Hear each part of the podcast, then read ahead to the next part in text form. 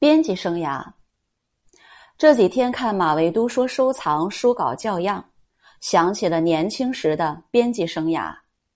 当时在中国青年出版社做文学编辑，每天早上卫生打扫完毕，八点准时坐在办公桌前，手持剪刀剪开一天的来稿，马奇从头阅起。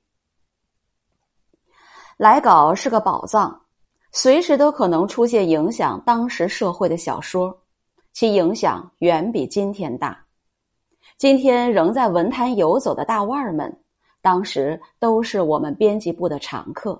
那时发表作品与今天有本质上的不同。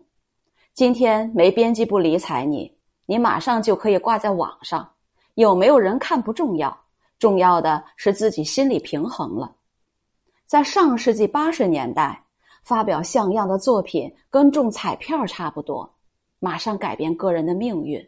那时没有一个作家例外过，连农民作家都会进入县城。因为如此，编辑就显得重任在肩。我记得每天中午在单位食堂排队打饭时，我常和老校对聊天，他会告诉我今天报纸哪儿有错误，以此为鉴。对书稿的认真态度是慢慢练就的，是环境影响的，日积月累，好处多多。那时由于有些书稿改动大，过于凌乱，我们做编辑的重新抄一遍，乃家常便饭。没有人怕麻烦，做编辑的职责就是要解决这些麻烦，跟边疆站岗放哨的士兵一样，面对疆土恪守职责，不需要人理解。不需要人安慰，正是这种枯燥的重复，让人坚定而不易改变。